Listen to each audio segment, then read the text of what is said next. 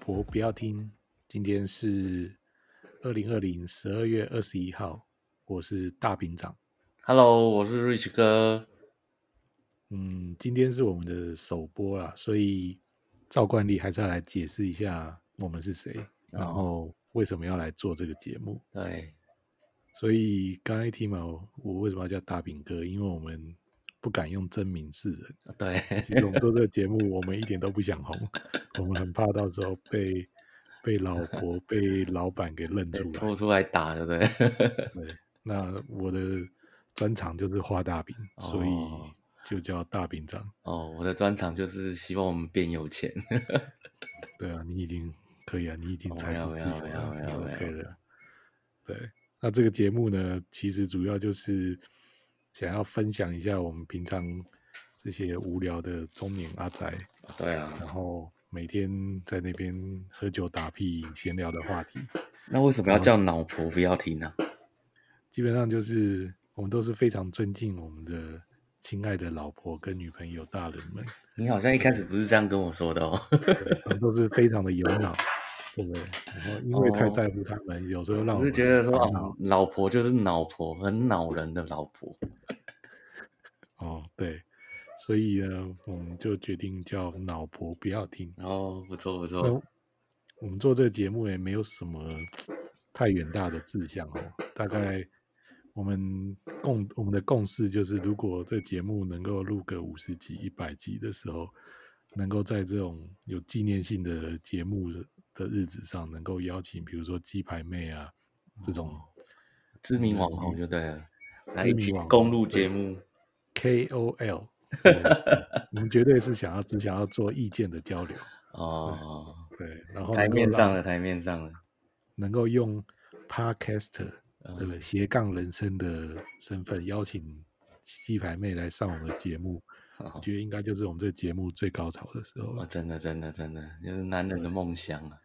我们就可以，我希望那一天送鸡排啊！我们欢迎他来上我们节目。我们也是那个知名 Podcaster，嗯，听起来好像蛮屌的哈。嗯，下次去喝酒的时候就不用再讲说啊，我在哪里上班啊，或者什么的。不用，你要问我斜杠后面那一杠是什么？你你那一杠很多哎，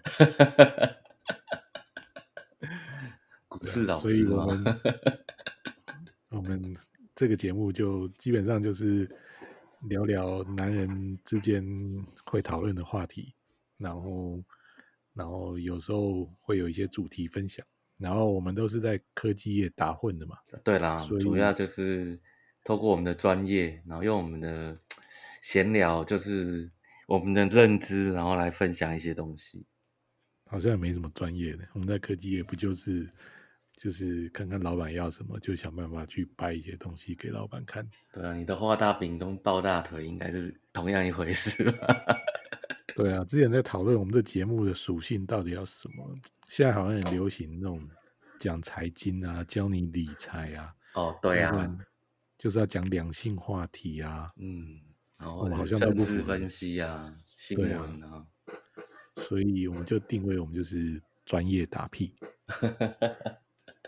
所以呢，希望呢，偶尔那个听完其他节目没有节目可以听的时候，偶尔可以花个短短的三十分钟，对，听我们打屁，不要听，对对。所以你也不用期待说这边我们会给你没有，就是最无聊的话题。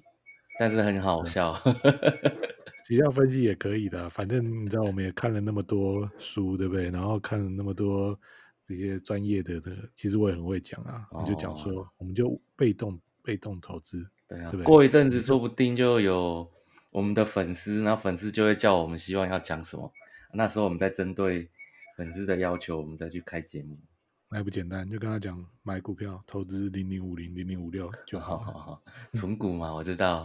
对啊，基本上很多这种大师，他靠着这样子，他也可以出一本书啊。对啊，真的是时势造英雄啊。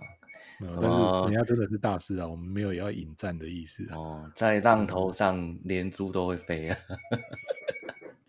所以呢，我们的节目呢，基本上就是从男人的话题，然后每一周或者是每一集，我们都会挑一些主题。那我们主题的属性会有哪一些啊？嗯，完全没有设限。对呀、啊。像我，我想后面尺度应该会越来越开。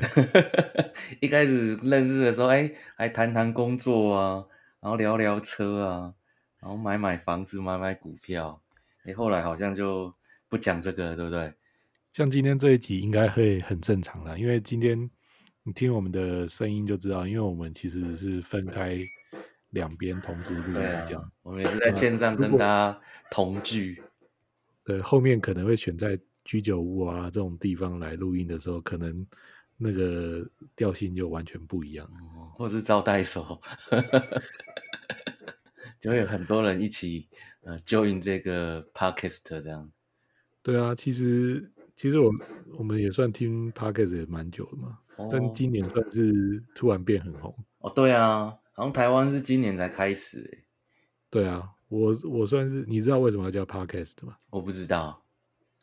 其实这要回溯到以前，还有一个东西叫做 iPad 的年代哦。你说那个 iPhone 前前代，现在如果像你要去搭讪小女生，你跟她讲 iPad 这件事情，她可能 说波波你在讲什么？对啊，以前我们那时候还有一个从 MP 三进化到开始来用 iPad 来听的这个，那时候有 iPad 很潮哎、欸。超潮的，我还记得它的广告，那时候一开始白色，后来开始要出很多种，四种颜色，六种，对，对啊，所以 Podcast 基本上就是那时候应应这样的一个工具吧，嗯，所生出来的一个新的名词，嗯，就是 iPad 的 Pod 加上 Broadcast 的 Cast，哦，所以弄出这个。那我记得那时候我开始听的时候，主要是那时候都在听一些美国的节目。嗯，听起来很假掰啊！那那时候就是觉得美国有一些还不错的节目，然后都在 Podcast 上才有哦。那时候还没钱买 iPhone，对啊，没钱买 iPhone 啊，然后就只能跟我下载这些剧集到 iPad 上来听。是哈、哦。后来开始台湾就开始有一些零零星星的一些中文的一些节目。嗯，记得那时候元老的就是科技酷仔哦，科技酷仔就先了。嗯，他也是两个大概跟我们一样，但是比我们专精很多的，他们也是叫酷宅嘛，所以两个 算是早期网络也蛮有名的科技名人。我们俩是什么废宅吗？对，我真的是废宅。OK，希望希望未来我的小孩不要听到这个。不会啊，废宅也能长出一片天呐、啊！小孩出国费用就靠这个了。对啊，然后后来就。那时候还会听像什么马里欧陪你喝一杯啊，哦，这这个算是那时候比较比较常听的。嗯哼，然后今年算是因为我认为应该算是股癌吧。对啊，股癌主要是因为疫情造成股价的一波啦，所以它也是算、啊、算 Podcast 界的一个红心。对啊，然后后来就开始衍生出来，就有什么百灵果啊，嗯。然后台湾通勤第一平台啊，你每次都把它讲错名字了。哦，台通我都讲了那个台湾联通，停车场财富自由了，常常要开车出去吃饭的。哦，然后我们只能用那个信用卡折抵而已。对啊，所以后来到现在，所以刚好让我们两个这个中年废宅。也可以留下一些这个记录。其实我们做这个另外一个原因，就是我们也很懒得去写部落格啊什么的，你知道？对，然后又不不想要曝光。对，然后每次都想说，哎、欸，你上次不是说什么什么很好吃？嗯，我忘了。你上次不是要跟我讲说哪里哪里怎样怎样？对，忘了。那中年多忘事。对啊，就靠 Podcast 帮我们留下我们那个中年的回忆。等我们八十岁。然后那个摄护腺肿大，然后晚上常常起来尿尿睡不着的时候，我们就开始可以来听一下我们笑脸美喜尊，真的，那时候发际线也往后退了，对，对对对对对。好啊，那就开始我们今天的第一个段落，男人新闻。哦，主要今天想要讲分享的就是，哎，之前呢、啊、有一个就是很有名的新闻，就是那个藏族帅哥，然后呢、哦、他在呃。就是主要的，就是在短期间呢，然后他就取得了一个在呃 TikTok 上面的一个非常超过两百万加的一个点赞。这个我知道，对啊，叫丁真嘛。对，丁真，丁真。那后来的话，哎，奇怪，怎么没有三天他就翻车，然后被起底说啊，原本他不是这样的一个人。然后呢，这就让我们想起说，哎，原来这大家都想当网红，然后大家都想要有高点击率。但是网红真的那么好当吗？那网红他现在的保质期又那么短，那为什么大家都要还要再继续当网红？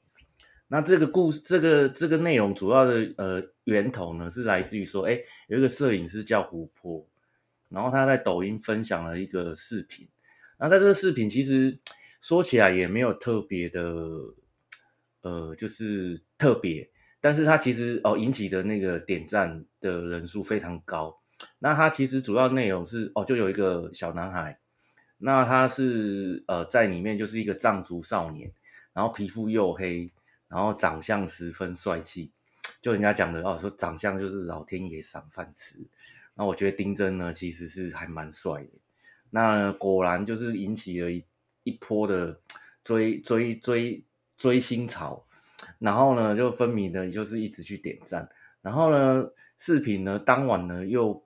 开启了直播，然后在直播里面呢，然后丁真就是 用那种很憨厚的表情啊，跟语气啊，跟大家说：“哦，大家好啊，谢谢啊。”然后感觉又是不太会说汉语，然后这样的一个互动底下，然后让他又更红。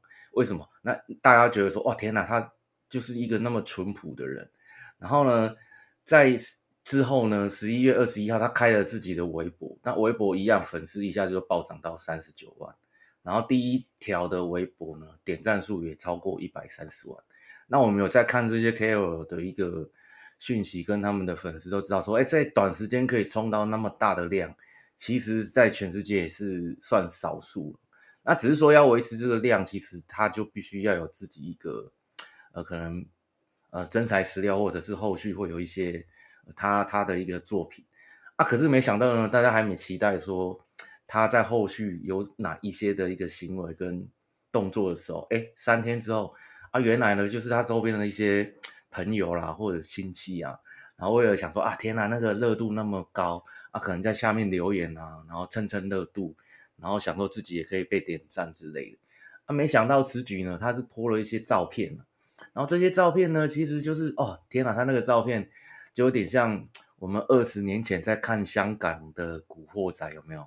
就是有的那种，呃，就是可能有一些明星的头啊，然后就是比较有理有气，然后呢，就是啊，可能跟他弟弟啊，就是对着镜头，然后比个中指啊，或者是比较不堪的，然后那那那个整个照片其实跟他原本在 TikTok 上面的照片完全都不一样，所以呢，他就想说啊，奇怪，怎么可以？瞬间在一个礼拜内呢，然后从天堂，然后变成是地狱这样子。不过你现在讲这个这个丁真啊，倒让我想到啊，你记得以前啊，嗯，也有一个类似丁真这样爆红的，叫做犀利哥。哦，对啊，他也是叫做中国最帅的乞丐。对，他那时候也是一样啊，他就是在路上一个摄影师拍到他，他。他其实是一个流浪汉嘛，对，没错。所以不派他穿，你知道，流浪汉基本上就捡到衣服，然后就捡到什么都把它套在身上。结果他把那个全身这些捡来的衣服穿在身上之后，变帅哥，就 看起来哇塞，突然变成超有型的，超有型的。因为他本本身轮廓也蛮深的嘛，所以拍的那张照片就是他头发有点这种。木村拓哉这样有点乱乱这样子，有点像中就是欧巴这样子。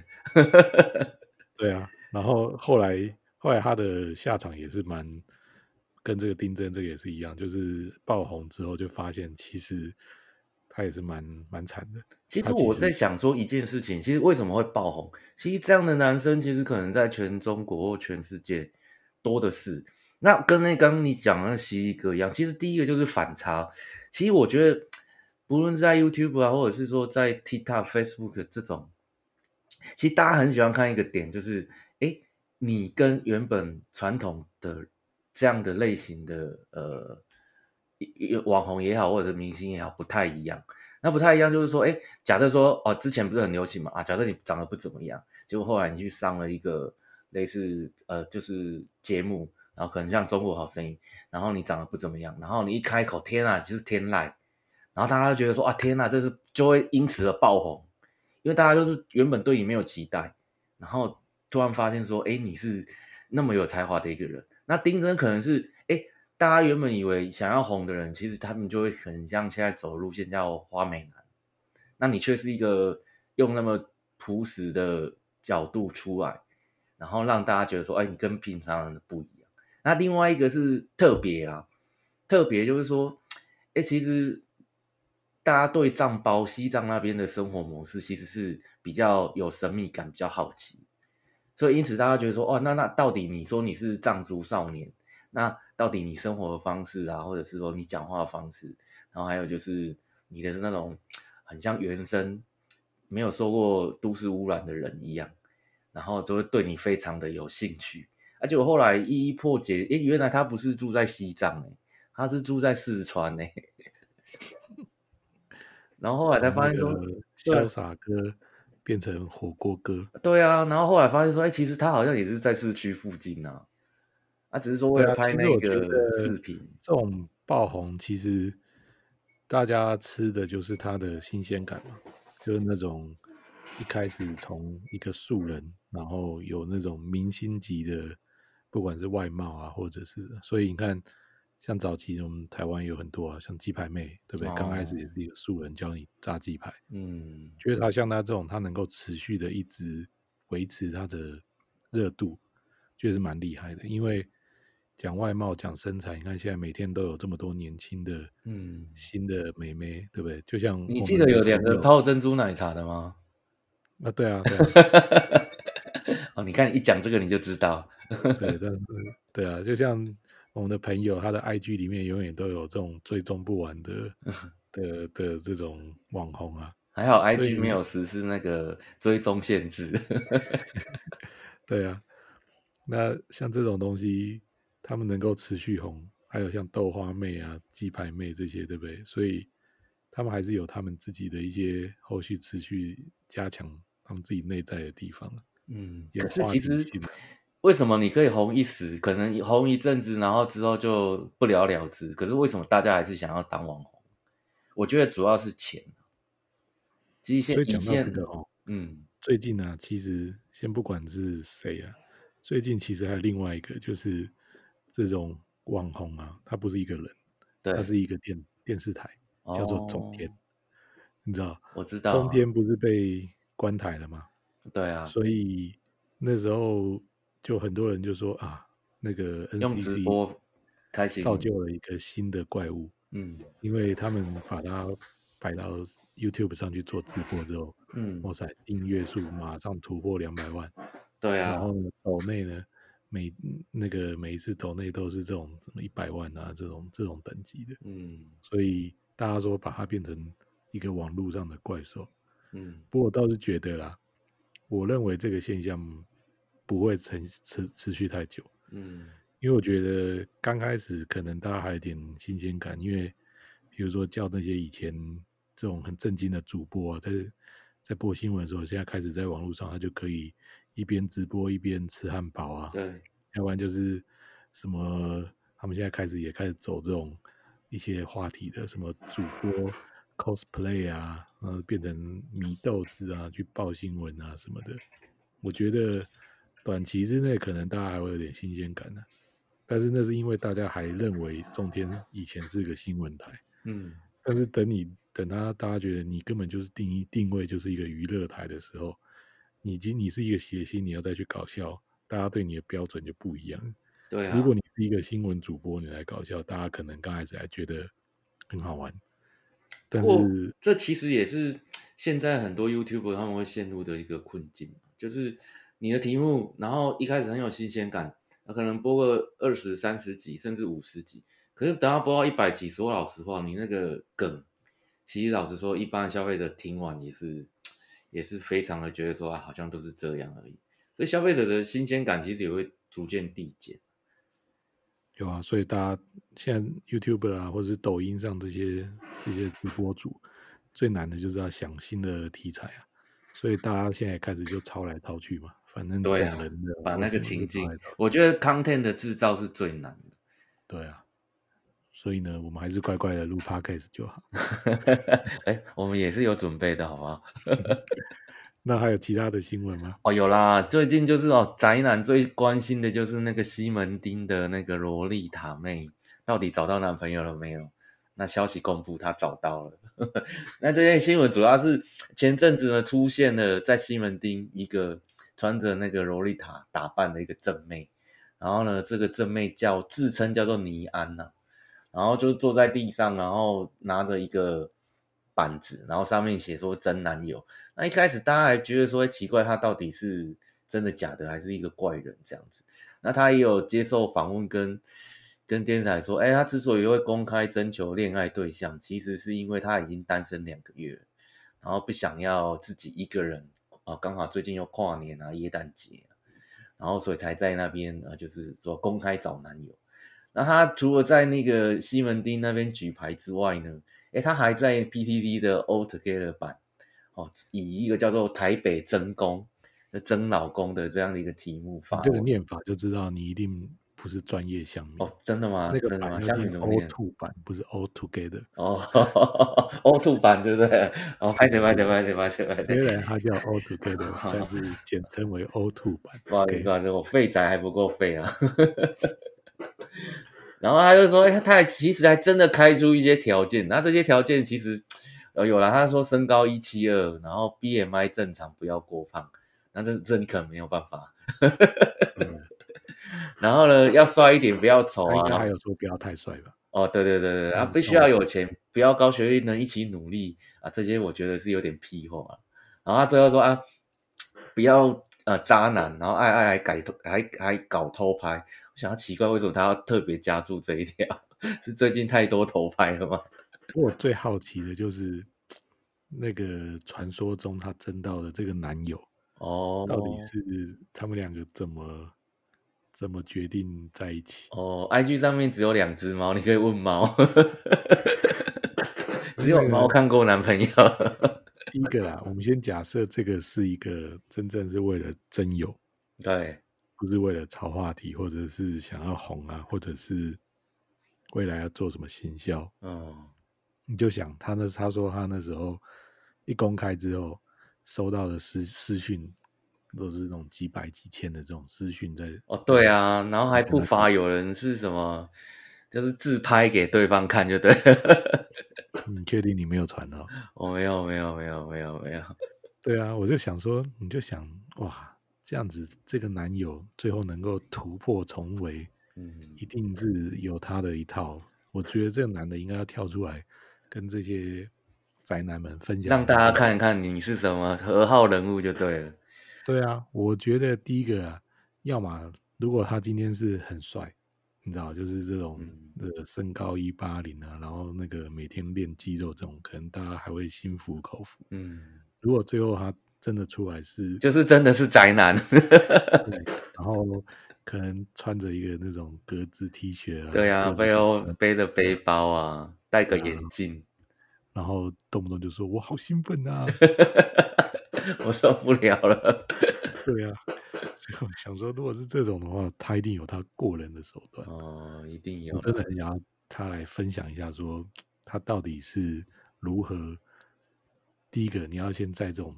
众多的这种私讯中，你要能够让这个尼安，对不对？对，对你有有注意，然后再来就是你要能够持续的去跟他 follow up。你就想你现在是不是跟一两个人竞争？嗯、你可能是跟数百个网络上这种想要乱枪打鸟。我怎么觉得你这样讲着讲着的导到的结论，好像就是他只传了一张照片给他而已。我觉觉得也有可能，要么就是 那也蛮过人的哦。嗯，他要么就是传的这种一张照片，或者是他直接把他家的，你知道，就是可能在阳明山上的别墅啊，哦、然后门口停了八台，对，有法拉利、兰博基尼，哦。这种我可能马上也就跟他交往了。我我懂我懂我懂，或者是说自己拍自己在那个什么那个游轮上面，对不对？私人游艇上面，这也可以啊。就是直接 po 一个中国信托的存折，哦、然后后面可能有九个零、四个零之类的。哎，这不是某老师吗？你说我有五张五百张台积电。哇，这个这个我觉得又可以另外开一集了。好了好了，这个贴对账单这件事情要不要对齐？我们之后再讨论。我我们第一集不要先引战，不要引战，不要引战。我们 我们都都觉得这些老师都非常的专业。不过其实我蛮多网友对他的这个举动还蛮正面的诶。然后访问的时候就有很多就是你刚刚讲那种宅男。然后说天哪，我都我我都超有兴趣了。然后还有就是有人送饮料给他，跟他换单。你现在已经跳回萝莉萝莉，对对萝莉，我以为你还要继续讲那个。我怕越讲越越歪。好了，反正我是觉得，我就是恭喜嘛，恭喜她找到男友了。对啊，对啊，对啊，也蛮有勇气的啦。对啊，也蛮。反正就是新的世代嘛。好了，以前我们我们这时候怎么可能？我们录到第十集就就邀她来上节目。他 听的就是在这种西门町，对不对？透透过社群交友。那像我们那时候在西门町是坐在那种小房间等电话的那种。对啊，对啊，都是工作，都是工作。好吧，好。那这个礼拜呢？我觉得这礼拜有一个主题，我是还想来分享一下。哦，对啦，这边有蛮多跟车子相关的新闻。哦，你想要讲，你想要看哪一台？这个因为刚好最近有在看看一些车嘛，哈，想要换车。那你知道，到了中年之后，你就不能是只是为了开爽的，就是以前可能只在乎那个帅不帅啊、马力啊怎么样的，现在可能想说你要载着一家老小，对对不对？可能假日还要去露个营。所以那个车厢也要挑那种功能性要挑一下，所以我完全就是以食物的考量哦。所以呢，这礼拜呢，我就开始去跑去到处看车啊、试车啊，然后就去试了一个被众人唾弃的一个品牌。对，哪一个？哪一个？不是被唾弃啦，就是说你你一去试车，人家问说你是什么车，你说哦，哦，我去试 Kia 的。Kia，你是说澳网？扛棒上面那个 Kia 吗？就是好想赢韩国的 Kia。Kia 呢，今年推了一台诶、欸、七人座，也有六人座编。哦，我知道，我知道，就那个人称那个素兰托的嘛。我记得这台车，我记得他新闻出来第一天我就分享给你嘛，对吧？对，有有有有有，我自己也有看的时候的。一开始它的低阶版的入门款的售价，嗯，还蛮有竞争力的。对，它那时候是开一百三十九点九万。哦，那就跟 Lexus NX 那边有的比哦。没有啊，N 叉还要一百五十几啊。哦，对啊，跟 N 叉是第一个，它是中型的 SUV 嘛。对，那 Sorento 它的定位、就是啊、对它比较是中大。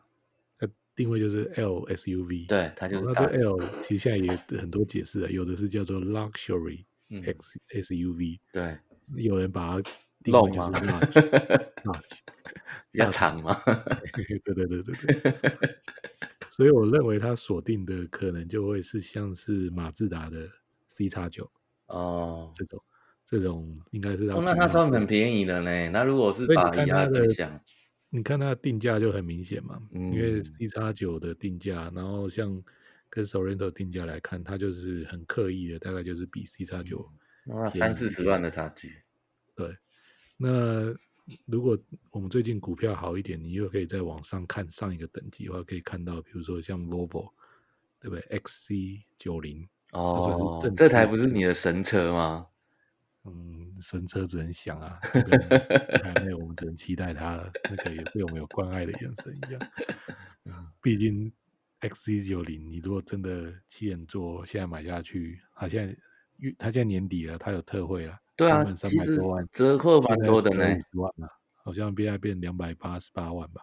哦，但是这个两百八十八万，我宁愿拿去买房子付头期款哦，所以我还是只能比较务实一点来看。你买房子买到已经被那个连那个杨总裁都看不下去了，你还在买？对，所以我们期待杨总裁继续的打房，对不对？让我们危机入市一下。然后我就跑去试了这个这台 Kia 的 Sorento。OK，那 Sorento 先不管它的品牌怎么样了，哦，它新闻出来之后呢，台湾是代理商是森纳美嘛？对，森纳美，它又公布了它的这个售价之后跟配备之后呢，在网络上几乎就被。酸到爆哦，会吗？可是我其实也有看过大概，我觉得它该有的都有啊。其实我觉得它的在如果以我们最 care 的啦，然后就是这种安全的系统来看，嗯、它几乎全车系这种，比如说这些 ADAS 啊，嗯，然后这些盲、啊、主被动安全都有吗？几乎都还蛮齐全，而且是全车系都是标配。哦，它有全景吗？但是因为韩国嘛，所以大家很容易就就啊，就是那个扛棒啊，没有，我是说韩国当地的那个规格，大家就拿出来比一比之后，就发现哦，哦，台湾被拔掉很多啊。我懂你意思，我懂你意思，所以这样很不公平呢。所以前面他一开始他分三个级距嘛，经典版、豪华版、旗舰版。对，然后后来因为公公告开始预售接单之后，就被网络上。骂声一片嘛，所以后来呢，他们代理商呢正式发表之后，又多了一个版本，叫做旗舰进化版。什么鬼啊？这些奇慧进化版呢，这个我觉得要用那个嗯、呃、知名的这个车评嘉伟哥 哦，嘉伟哥，嘉伟哥，他在试试乘的时候就在讲啊，说啊，可那个网络上都会说。啊，没有什么什么，比如说后座没有什么 USB 啊，没有什么什么的，嗯、没关系哦。旗舰进化版通通都给你哦，没有全景天窗，旗舰进进化版通通给你。啊，他要这样多多少钱？哦，这个价钱呢，我觉得代理商其实应该没有很认真的想要卖，应该就是出一个这个编程，就是说可以啊，你们在那边爱靠北说没有没有这个没有这个那怎样怎样的。我就通通给你，但是呢，我这个旗舰进化版，我就是卖你一百九十二点九万。哦天哪，一九二，一九二可以选的车很多嘞。我真的很想要看看，说如果到底谁会买？我回家跟我老婆说，我花了一百九十二点九万买一台 Key 啊然后就直接那个 Mark 拔下来，能 放在脸上吗？自己找哎，我觉得如果你不要跟他讲说那是 Key 啊你把 Mark 跟他讲说这个是 Mercedes，对不对？其实它外形不错，它外形不是去看了实车之后去试车嘛？对，我觉得看了实车，觉得他实车。非常的令人惊艳哦，就是怎么样惊艳法？我觉得它最好看的就是它的车头，对对对，对，车头的日行灯啊，跟这个反正现在他们新的家族都叫做泰戈泰戈 I Line 嘛，然后泰戈什么虎鼻啊、虎眼啊，什么鬼的那些，现在都有有有现行的。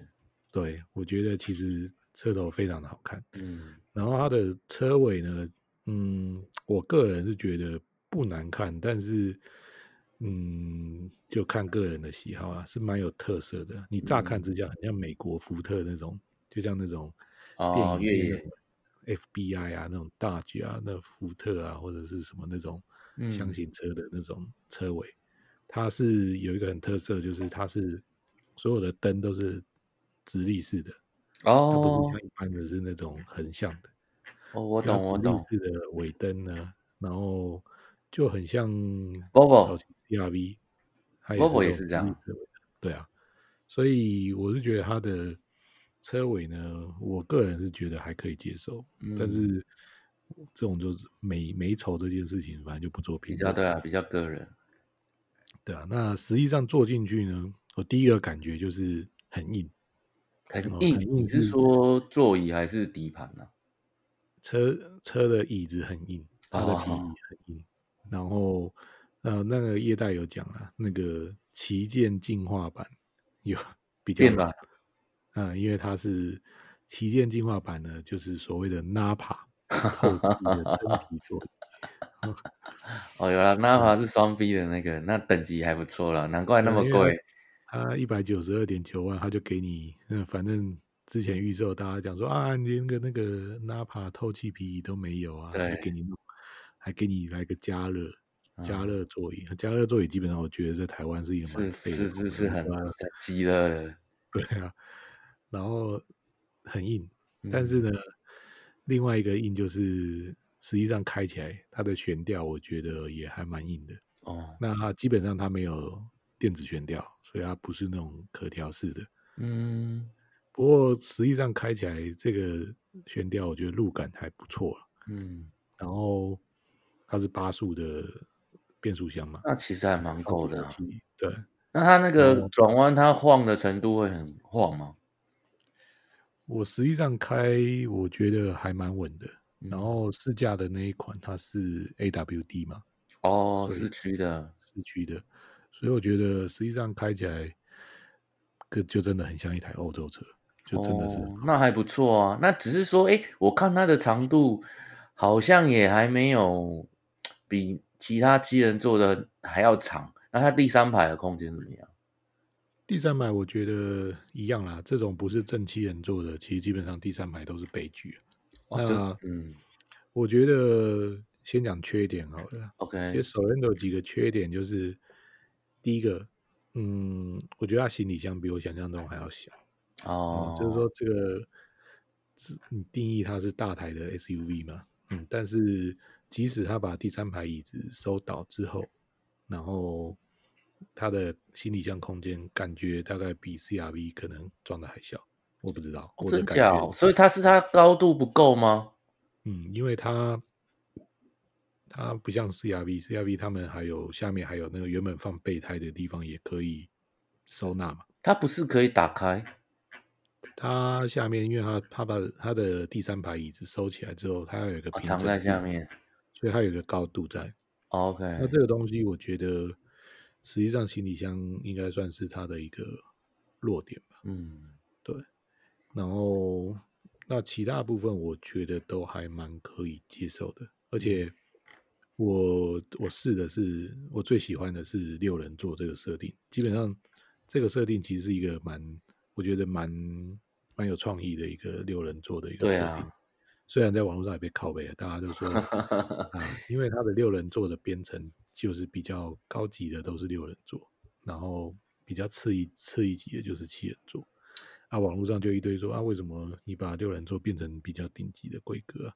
啊你，你你如果把七人座调成这样子，那我就会买这样子。因为其实之前我们都讨论过，七人座一般都是二三二，那二三二你其实要到第三排，哦天哪，那个你你要从前面进去，你倒不如从后车厢爬爬进去，所以其实是很不方便上下。而且其实第第二排的三，其实也坐不到三呐、啊，对啊、只能坐中间小孩而已。中间如果你中间又有果岭的话，其实中间也是蛮难坐的。而且三个大人其实坐也是不是很好坐的。那六人坐二二二，我觉得第一个它的第二排那两个椅子空间很够，嗯，然后它也有扶手，哦，它的扶手真的是蛮棒的。第一个是椅子本身的扶手，然后第二个是车门边。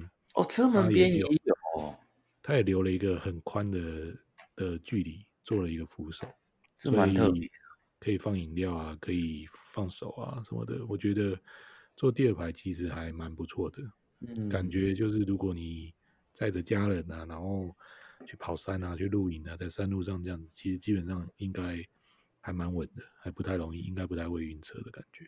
而且我看它那个 Smart Stream 的动力科技，哇，天啊，它二点二升的涡轮引擎可以炸到两百二十匹哦，那其实也蛮够的。柴油了，它柴油。哦，那是柴油。那柴油的那个缺点通常就是声音嘛。我觉得这一点 Sorento 做的还蛮不错的。哦、基本上你发动之后，你在怠速的时候，那我觉得是还蛮安静的。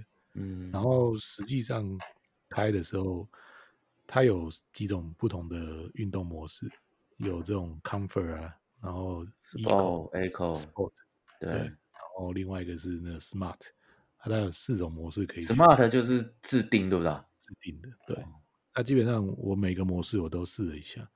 那 Comfort 其实就是它转速拉的比较线性的，就你踩油门可能要再多多踩重一点，那个转速才会上去。嗯。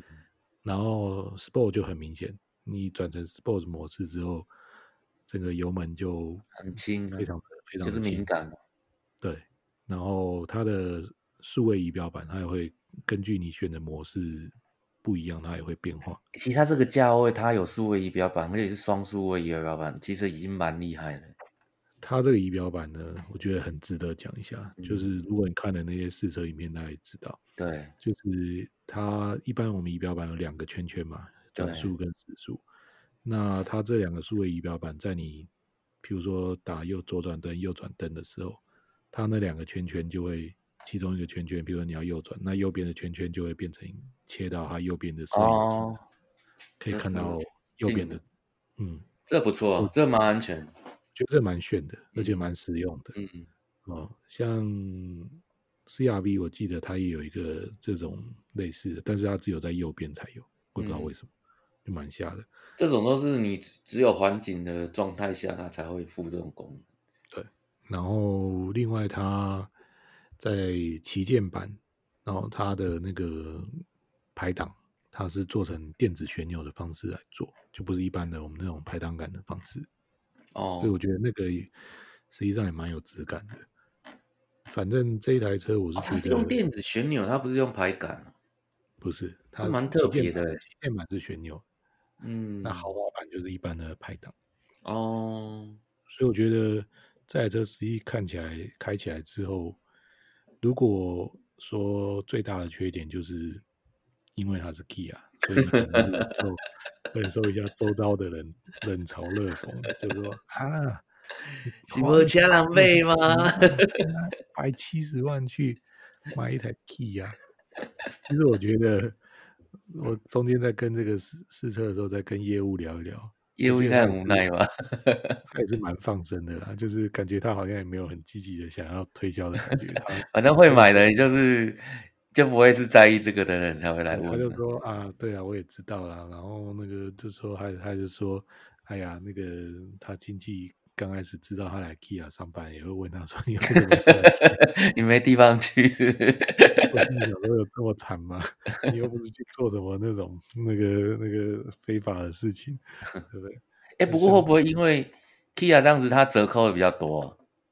嗯，折扣折扣也是蛮靠北的低啊。哦，真的哦。对啊，基本上它 Kia 这个是第四代嘛，Sorento 第四代。他们说他们库存的第三代还有一些库存进口车还没销掉的，这不会是两年前的车？那应该可以折蛮多的吧？对，可能可以折个十万啊、十几万啊这样子，嗯、因为它销库存嘛。就他说没有，他们的折扣大概也就是四五万这个水准。天哪，四五万不就跟那个 Toyota 一样的吗？然后我就说那新车嘞，新的新版的 Sorento，新版的 Sorento，他他开给我，它也是。折三点五万哦，那当然蛮新的，当然蛮新的，啊，对啊，新的好看很多啦，而且还有六人座你要的。我觉得基本上外形啊，而且现在换车嘛，主要就是为了有这些主动科技设备，对啊，科技的这种自动跟车啊。哦，它的自动跟车我觉得还蛮蛮灵敏的，嗯，然后车道偏移啊什么的，基本上在快速道路或者高速公路上。都还蛮实用，我觉得现在跟车跟打电动一样嘛。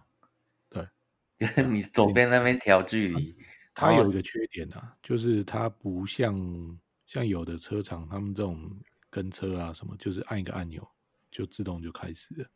哦，不然它是它要按了一下跟车的那个跟车片的这些设定啊，然后所以你还要在旁边，它有一个加减的这个按键嘛，就是距离嘛。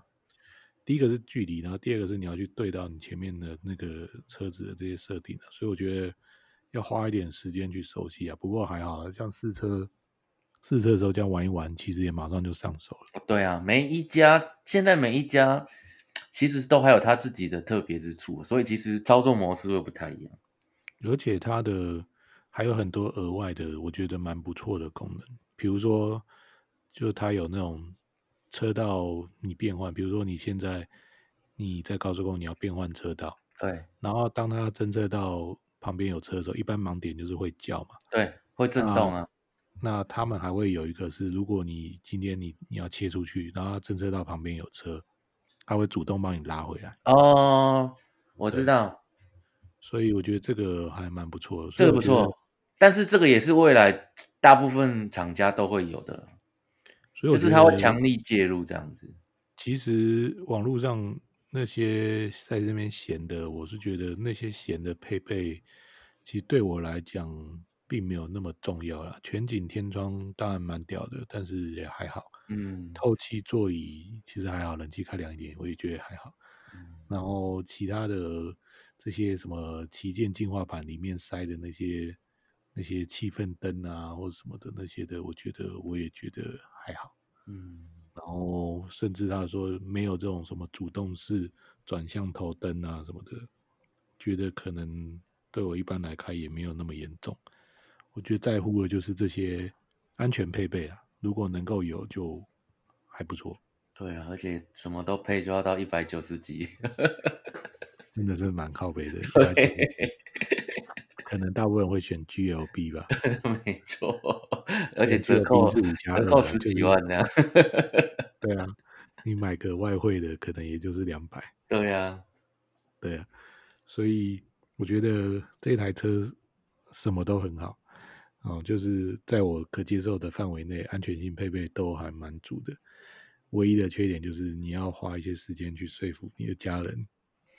哎、欸，不过它的那个嘞，内部的材质上呢，因为其实你知道有些车塑胶感很重，我觉得还蛮有质感的。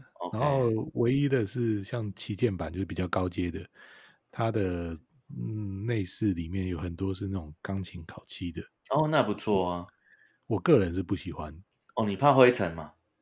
第一个，它很容易刮到了，你就这样。哦、然后那业务还说你可以去包膜，我心里想说：“我靠，手机包膜就算了，那现在什么什么都要包膜，真的太太辛苦了。”你外车外外观也要包，然后里面也要包。反而是它的豪华版，就是比旗舰版第一个阶级的版本，它是法丝纹的那种。哦，铝质的就对了。我觉得整体来说，它的内装很有质感，嗯、像它的那个。塑胶件的部分，对不对？它也会加一些那种，比如说缝线啊，哦、看起来像皮质的那种缝线，哦、所以看起来真的很像欧洲的那种欧洲车的感觉。有啦，有感觉，它这次有用心啊。其实从外观就看得出来。对啊，所以我觉得扣掉对韩国车的这种不好的印象，那我觉得车的本身都不错了。那接下来另外的最大的缺点，这也是让我考虑再三啊。还无法 all in 的感那个点，就是后面的维修跟保养。那、啊、他在维修保养算贵吗？保养我查了一下，网络上有人 po 了一些。嗯，第一个它是柴油嘛，嗯，好像他每一次保养它的那个机油要吃到八罐。哦，所以基本上大概一次保养小保养这种基本的换油，大概可能就要四五千块吧。嗯，对。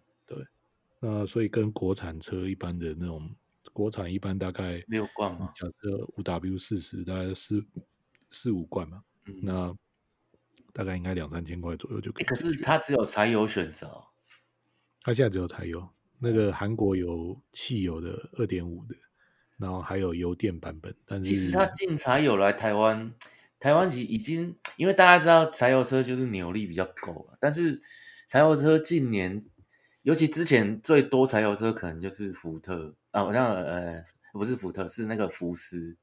那其实近几年大家也都退了啊。嗯、其实柴油车在台湾也不太好卖，像 BMW 它的柴油车也都一直退了。柴油车就是一个还要加什么尿素啊、保养啊，就尿素这些东西。对，就像你之前你刚刚讲的，就是它声音会比较大。那它它引擎经过一段时间之后积碳什么也也比较严重啊，那声音会更大。对啊，还有味道啊。呃，不过其实柴油其实现在还是蛮多新推出的车款还是柴油啊。像今天今天我才刚看完那个 Toyota 今天出了一台新的越野的，我本来觉得蛮炫的，它是那种它的新的 Land Cruiser 的 Prado 哦，然后它也有七人座，本来还有点考虑，可是看它售价之后就想说算了。它也是分两个版本，然后呃，其中一个版本应该大概是两百八十几万吧。哦，对，然后。它这个就是诉求，就是你可以去那种硕系啊这种。对啊，因为它其实是算很大台了呢，算吉普车等级的呢。它是越野修旅啊。对对对对对对对。越野一定比较贵啊。就就超出小弟能范那个能负荷的范围。不会不会不会，我一直以为你是以宾士 G Class G Class 为那个目标的这种小车啊。看看 Toyota Honda 就好了。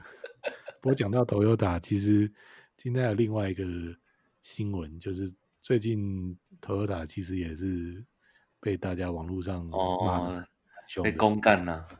对啊，你们家不是有一台 RAV4 吗？哦，有有有有有，我还问我妈说：“哎、欸，有漏水吗？” 对啊，就最近 RAV4 漏水这件事，其实在网络上已经讲蛮久的。哦、对啊，那那最近就有一个 YouTube 的频道，那基本上他们是车商了，哦、所以他们就去实测。他们就真的去订了一台新款的 RAV4，然后呢，回来之后就把所有的该拆的零件啊都把它拆掉。真假？那么敢？剖析一下这台 RAV4。那他也有拍他们一开始买新车领车的时候，他们有问那个业务啊，就是说，哎，那你们现在不是都有那个漏水的情况？对。那你们 Toyota 考虑要召回嘛？那业务他在那个 YouTube 的影片里面，他是讲说。哦，他们现在就是采取个案召回，就是如果你有反应有问题，他们就会召回去补强这样子。哦，所以他其实就不是全面召回，但是他就是只要有通报，他就帮你维修。对，我觉得 Toyota 现在应该还是在撑啊，因为现在这个问题看起来不只是台湾了，就是日本甚至美国。可是我我听到的数据是好像三千台、四百台，是不是？像日本，日本也有一个，也有人放了 YouTube 上在放他们测试的影片嘛，他就接一条水管，然后去上面淋那个淋那个那个行李架那个地方，嗯，然后过了十几分钟之后，他的车子里面那个顶棚就开始全部都渗水。哇，那真的还是蛮大缺失。即使是在日本也有这些这件事情，所以、哦、所以看起来是新的这一今年出的就对了。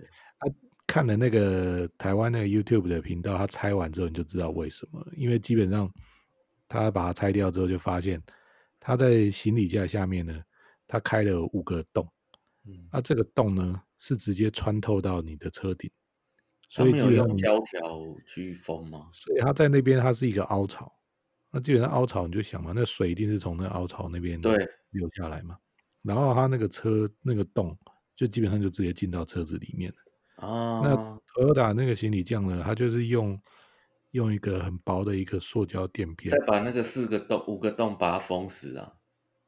对，那这东西你知道垫片这种这种胶类的东西久了就会老化嘛？啊、对，对啊，而且它那个垫片看起来也不是很靠谱，嗯、所以难怪现在马上就开始爆出来有这种漏水的的问题。哦，哎，像这样可以退吗？假设我订了车了，我现在不要了，不可能啊！除非台湾什么时候出现柠檬车法案，觉得台湾这对车商都太……你不觉得台湾买车都一样吗？对啊，对啊，就是其实你在网络上看到，就是大家只能祈祷你不要买到车王嘛，像马自达引擎会喷水嘛，嗯、然后汉达会生锈嘛，其实每一家车都有很多奇奇怪怪的问题啊。而且你看，你付了预定金，然后等车来，然后其实已经相对就是签完约了，你还不可以付不付尾款呢？对啊，对啊，本来想说，哎，不然我就是，假如我付了十万块，我十万块不要可以吗？不行，你已经签约了。而且很多，你看到网络上有人分享那种，就是比如说你买一台新车，不管是什么牌子的，买完新车回来可能。当天回去开开，或者对，然后停停掉嘛，就熄火嘛。对啊，然后回去就可能花个一两礼拜在那边找问题、检修啊什么的。然后后面就算找到问题，他可能说啊，那要不然出保固，变速箱换掉，出保固什么东西换掉。虽然车厂有负责，但是那个新车的 Kimoji 啊，很很差了嘛。对啊，你就觉得说我的车不是新车了吧？而且你看嘛，你看二手车后来要来收的时候，他一定也来看嘛。你这哦，你的螺丝有松过，你是不是有换过什么东西的？哦、感觉你的二手车价也就掉了。他通常这种家具跟他要求说我要退车换新车，他我听说没有成功的。对啊，所以这种感觉就是在台湾就是这样，你只能比比较不倒霉吧。对啊，鼻子摸一摸，好像各个品牌都一样。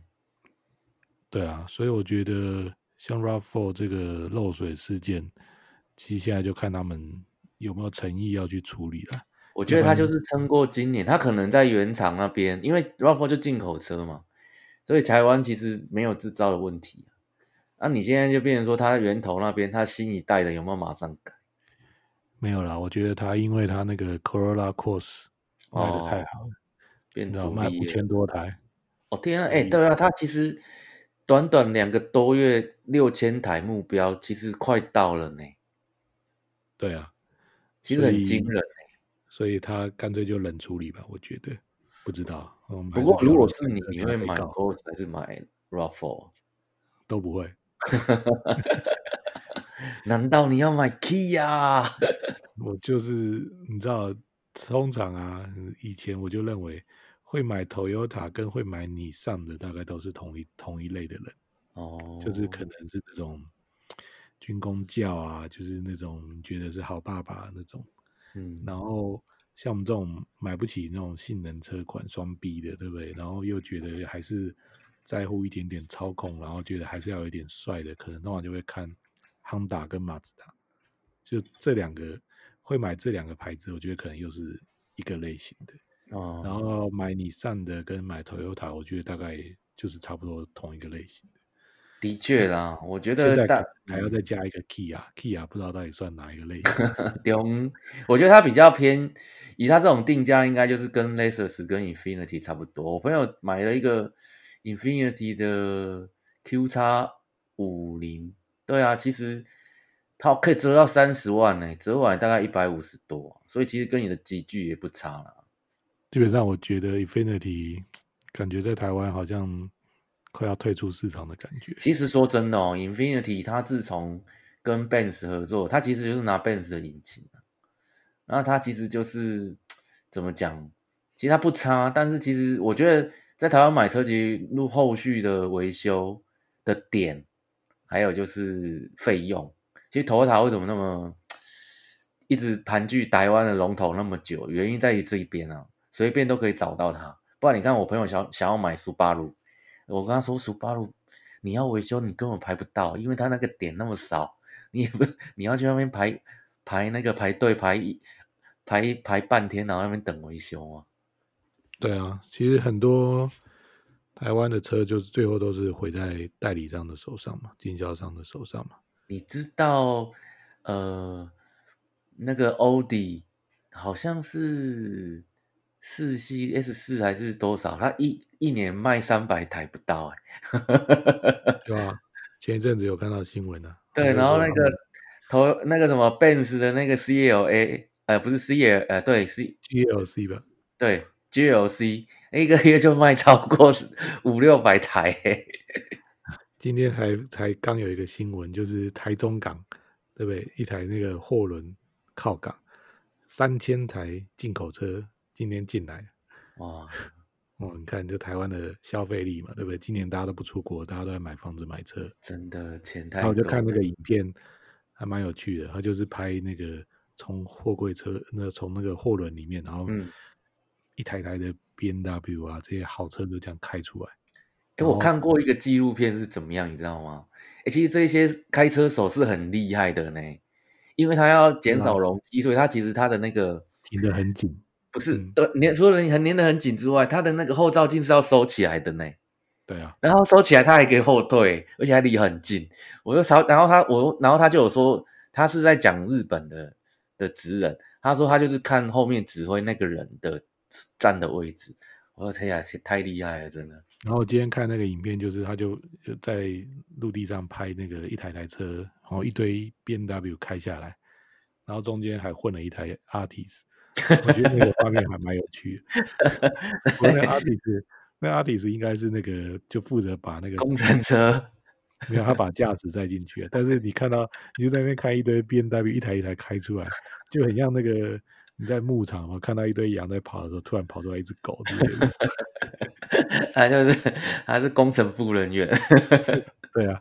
所以你看，三千台进口车进来，对不对？哦，所以台湾人消费力还是很强啊。OK 啦，对啊。好啦，我们今天好像讲太久了，啊、所以我们本来还要再聊聊这些美剧啊，或者下个礼拜再分享给大家。好了，好啊，好啊。那那我们的第一集完成，好，下次 OK，下次再见，拜拜。老婆不要听，拜拜，谢谢拜拜。